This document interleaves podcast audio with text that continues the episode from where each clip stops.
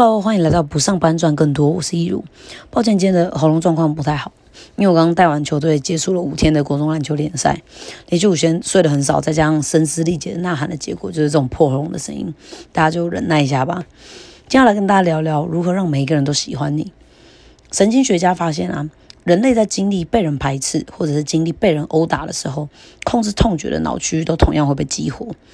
从这个实验中，我们可以得知，对大脑来说，社交伤害和物理伤害会带来同样真实的痛楚，这也说明了为什么大多数人的痛苦跟烦恼都是来自于人际关系。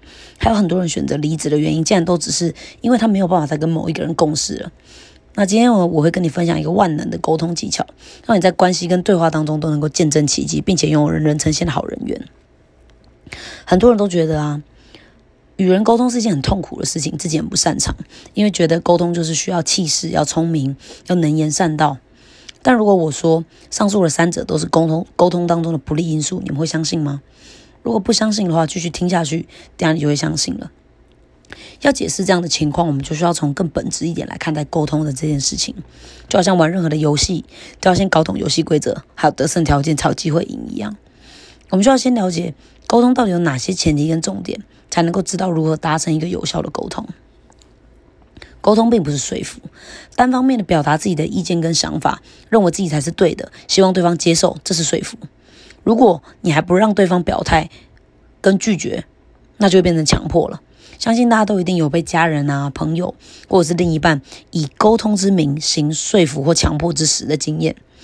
小时候，每次我妈跟我说：“来，我跟你沟通一件事情。”结论通常都是各种说服跟要求。每当这种沟通结束以后，我都有一肚一肚子的闷气，但又说不出到底是哪里很奇怪。但现在我终于知道了，因为那根本就不叫沟通啊！我在猜想啊，很多人很抗拒沟通，可能就是来自于过去不好的经验，导致他对沟通有很深的阴影跟误解。除此之外，沟通也不是辩论，双方各自表述，各说各话，没有听懂对方真正的意思，只是忙着找对方的语病跟逻辑漏洞，好让自己在这个谈话当中可以占上风。沟通的目的并不是争个你死我活，证明谁比较好，或者是谁才是对的，那叫吵架。有的时候赢了辩论，但我们就会输掉我们的关系，而且多了一个敌人，对事情的进展也丝毫没有帮助。这其实是一个百害而无一利的事情，因为在争吵当中是没有赢家的。沟通并不是一个竞争行为，而是合作，目的是要达成共识，让关系或者是事情可以持续的进行下去。因此，有效而且良好的沟通应该是双向的。一方面要用别人可以理解的语言和方式，明确的表达自己的观点；另一方面要善于倾听和理解别人的观点跟感受。但这两者究竟谁轻谁重，还有谁先谁后呢？我个人认为，倾听和理解别人的观点永远是最首要的任务。因为如果我们要用别人可以理解的方式去表达自己的观点，那前提就必须要是我们足够了解这个人，不然就会变成一厢情愿的表达，那就是说服了。而不是沟通，因此有效的沟通应该是建立在互相了解的基础上。当你开始真正了解了对方，了解了彼此，才能够算是进入沟通的状态。如果沟通的重点是了解对方，那关键就会是倾听，而不是表达。因为我们是透过听别人说话来了解别人，而不是要他们听我们说话。这也是为什么我会说，气势、聪明、能言善道，其实是沟通中的不利因素。只有把沟通重点放在表达的人，才会觉得上面那些特质是优势。反过来，如果沟通的重点是倾听，那三者就是倾听的障碍。气场太强的人，会让人感觉到恐惧，没有办法放松。而人在没有安全感的情况底下，是无法畅所欲言的表达的。那聪明而且能言善道的人呢，则是常常会用逻辑去碾压对方，根本没有给别人说话的余地，更不要说真心的去了解对方了。我自己就是一个这样的人，而且一开始的时候还蛮引以为傲的，直到有好几次看似达成共识，但最后事情就没有如我预期的发展，还有各种阳奉阴违跟对牛弹琴的无效沟通以后，我才慢慢的意识到，沟通并不像我以为的那样，我也才开始慢慢修正。真正高明的沟通大师，通常都非常善于让别人表达出自己的观点，而且也善于理解别人的观点，这才是沟通真正的精髓。那到底要如何做到倾听呢？很多人听到这里就会觉得说：“哦，原来关键是听啊，那容易，我不说话让他说不就得了？”但事情真的有这么容易吗？如果真的有这么容易的话，为什么还会有这么多破碎的关系，还有进行不下去的合作计划呢？很多人不知道，聆听这件事情其实也是有分层次的，不是每一种听都能够收到一样好的效果。这也才是大师之所以被称为大师的原因。在聆听里面，层次最低的叫做听而不闻，就是虽然耳朵听着，却没记在心里，像是耳边风一样，就像是妈妈叫吃饭的时候忙着打电动的小孩。第二个层次是虚应故事，也叫做敷衍型，就是对方说什么你都回应，嗯，对，没错，是真的，看起来有反应，但其实是心不在焉的。你如果跟一个快睡着的人对话，大概就会得到这类型的回应。第三个层次呢是选择性的听，只听合自己口味、自己想听的。大多数人的聆听都只停留在这个阶段，因为目的为的是想要做出最好的回应。第四个层次呢，则是专注的听，也就是你把每字每句都听进了大脑里，听懂了字句本身，却不一定有理解真正的意思，还有说话者的感受。而最高的层次呢，则是同理心的倾听，它的出发点是为了了解别人，而不是为了回应，也就是透过言谈来理解一个人的观念、感受还有内在世界。但是有同理心，并不代表赞同对方哦。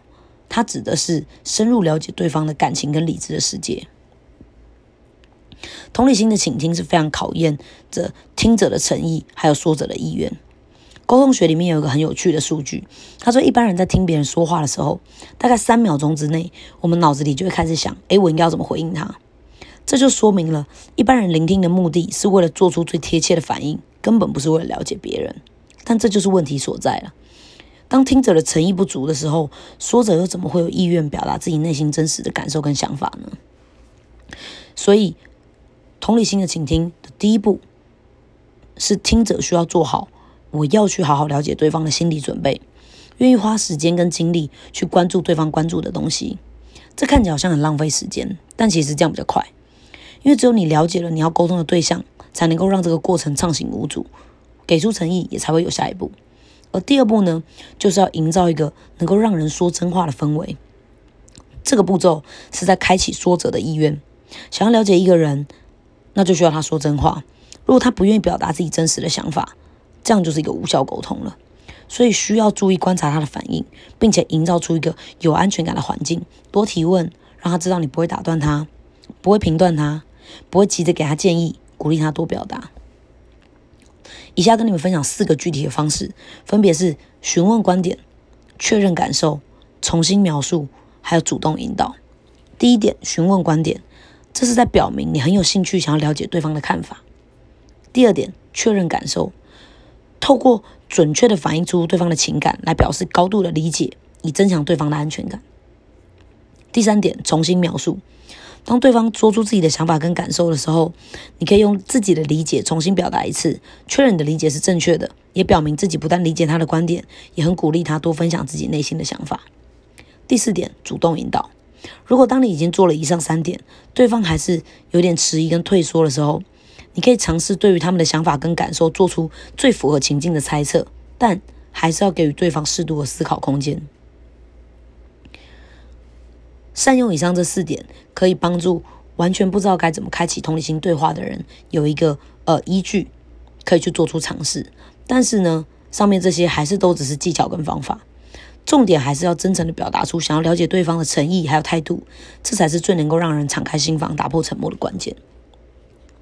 我们每个人都渴望被了解，也急于表达自己，所以如果你能够做到反过来想，因为你打开心。去了解别人，了解他们的观点跟感受，不做评断，不给对方下定义，也不急着引导对方。像是你为什么不试试这个？你怎么不那样？这种话不要说。你只需要准确的反映出对方的情感，让他知道你能够理解他的感受。你就会发现，每个人都是很明白的，他可以感受到你是真的关心他，还是你只在敷衍他。他也就会一步一步的跟你敞开心扉，因为他觉得你尊重他，也了解他。而他也能够在跟你倾诉的过程当中理清思绪，这样不止可以帮助到对方，还赢得了友谊。所以，当你学会了这招呢，你就会发现，不论你到了哪里，别人都会喜欢你。而这个同理心的倾听，不只适用于对别人哦，对自己也是可以的。我们也需要透过倾听自己内心的声音，接纳并且了解自己，来让我们枯竭的能量慢慢补回来，我自己觉得还蛮有用的，你们也可以试一试。那今天节目就差不多到这边喽，希望今天的内容对你有帮助。如果你还想了解其他不上班赚更多，还有把自己活好的秘密，欢迎按下订阅。我们下期节目再见喽，拜拜。